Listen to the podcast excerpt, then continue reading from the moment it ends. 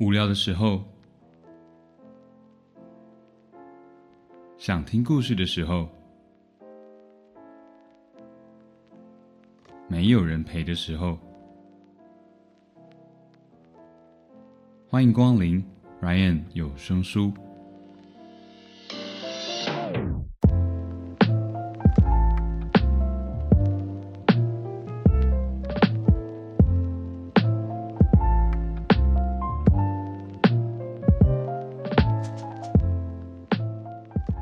收听 Ryan 有声书，我是有声书 Ryan。大家今天过得好吗？进入到国际猫狗日串联活动的第二周，正好呢，这个周六八月二十号是流浪动物日。这周要跟大家分享的，也就是呃跟流浪动物相关的故事。这期节目跟其他二十八个 podcast 们一起串联播出，主题是国际猫狗日，八月 podcast 毛孩子大集合。对这个主题有兴趣的听众，可以到各大 podcast 平台搜寻“国际猫狗日”来收听哦。嗯，上周的故事，Ryan 是以第三人称视角的方式来呈现美国短毛猫胖胖的故事。这周则是用第一人称化身成为故事的主角，来带大家进入这个故事。马上来听。心里有些毛毛的回忆。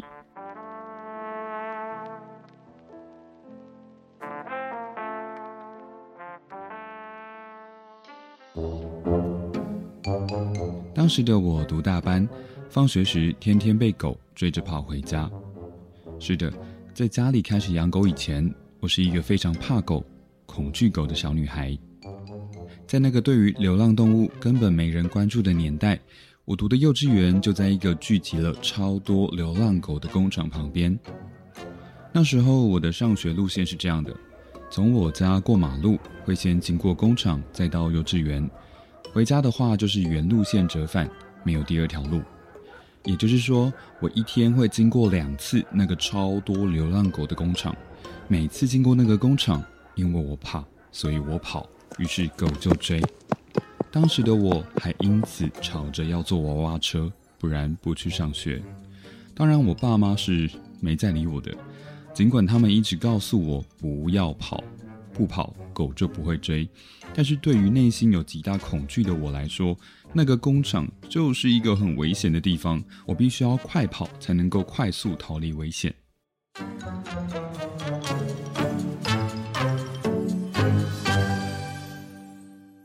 有一天，我终于被流浪狗咬了。为什么说终于呢？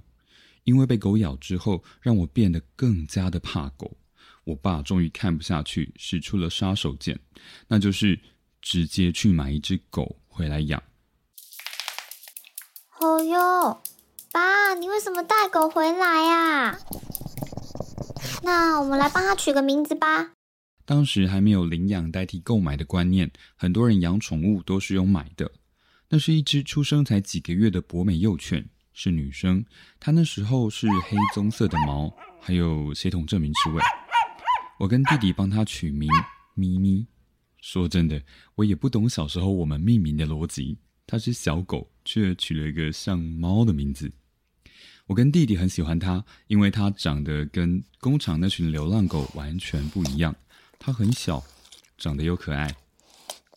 明明是只聪明又贪吃的小狗，它就这样伴着我们一路从幼稚园到大学。也因为它，我和弟弟展开了意想不到的救援任务。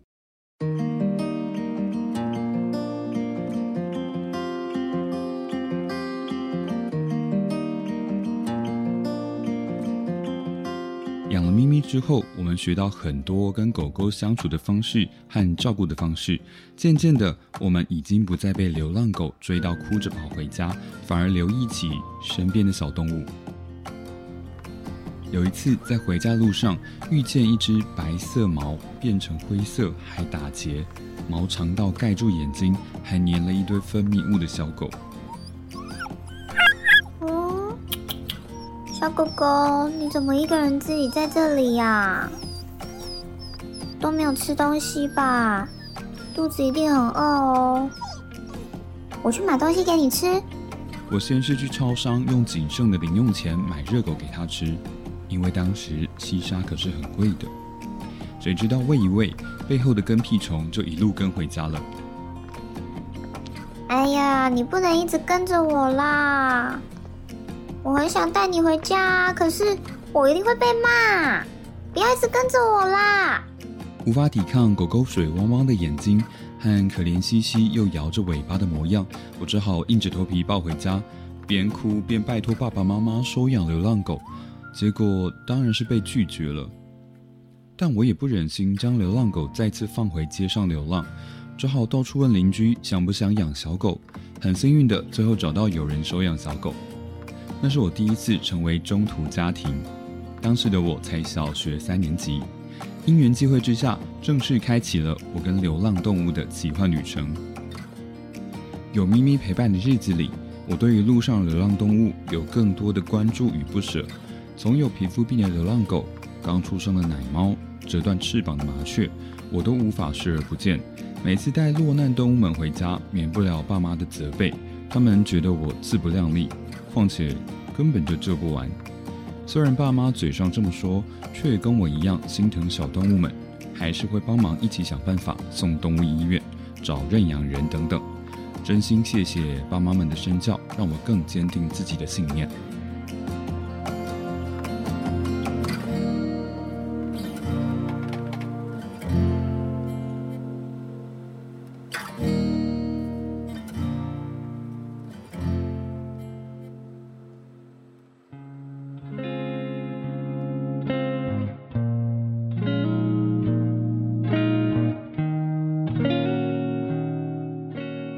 不忍心，那就做吧。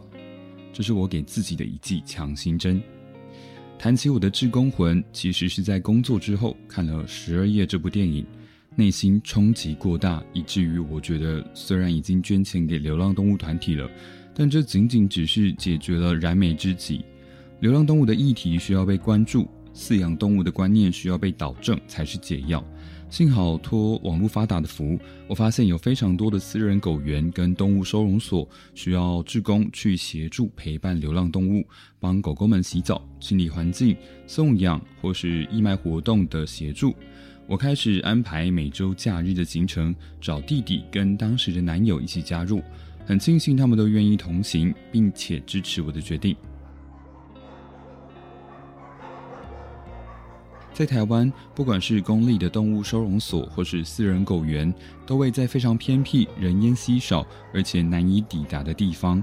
原因很简单，因为动物的数量多，光是环境卫生问题，还有难以避免的噪音问题，就让人十分头痛。这也造成了一般民众就算想帮忙，也容易因为想到距离好远，或许还路况不佳，就打消了想去帮忙的念头了。我跟志工们意识到这个问题，所以在脸书成立了社团，让志工们去向身边的朋友推广，号召更多不认识、同样有心想为流浪动物出一份力，却没有管道的民众可以一起加入。我们很幸运，从一开始不到十个人的志工小圈圈，拓展到后来一次可以招募到五十人以上的大志工团体。在投入流浪动物志工期间，我自己去找了课程报名，想了解更多台湾当前的流浪动物问题以及公部门的权责归属。因为除了实际去帮忙，也需要有力的去倡议、去广传正确的讯息，让领养不弃养、领养代替购买、动物绝育等等观念可以深植人心。我数不出来，至今我跟多少的流浪动物相处过，又或是去做过了几次流浪动物志工。我只记得过程中带给我的那些感动，那些跟志工们一起为流浪动物改善环境，为他们找到新家，甚至是他们平时根本就无法获得的抱抱。动物们是有灵性的，每次看着他们的眼睛跑过来讨摸摸的时候，都像是在诉说他们的感谢。但对我而言，我才真正要感谢这些流浪动物，他们让我看清自己内心的想法，既清楚又明确。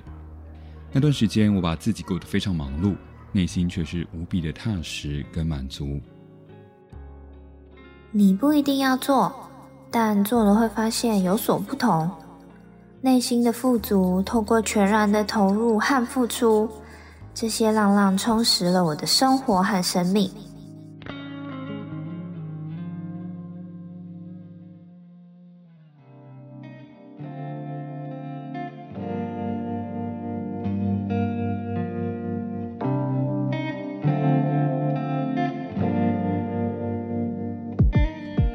边做这集节目，也让 Ryan 想到了大学毕业制作的时候。